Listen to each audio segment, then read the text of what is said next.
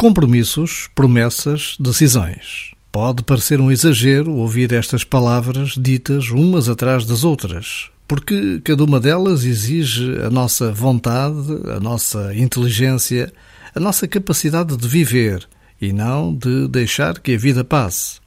Os compromissos exigem escolhas prévias. As promessas implicam-nos em relações. As decisões determinam as nossas vidas e as de tantos outros com quem nos cruzamos. Basta uma pequena pausa para intuir que cada dia que começa nos pede esta atenção ao que queremos fazer da nossa vida. É o que Deus quer de cada um de nós. Já agora, vale a pena pensar nisto.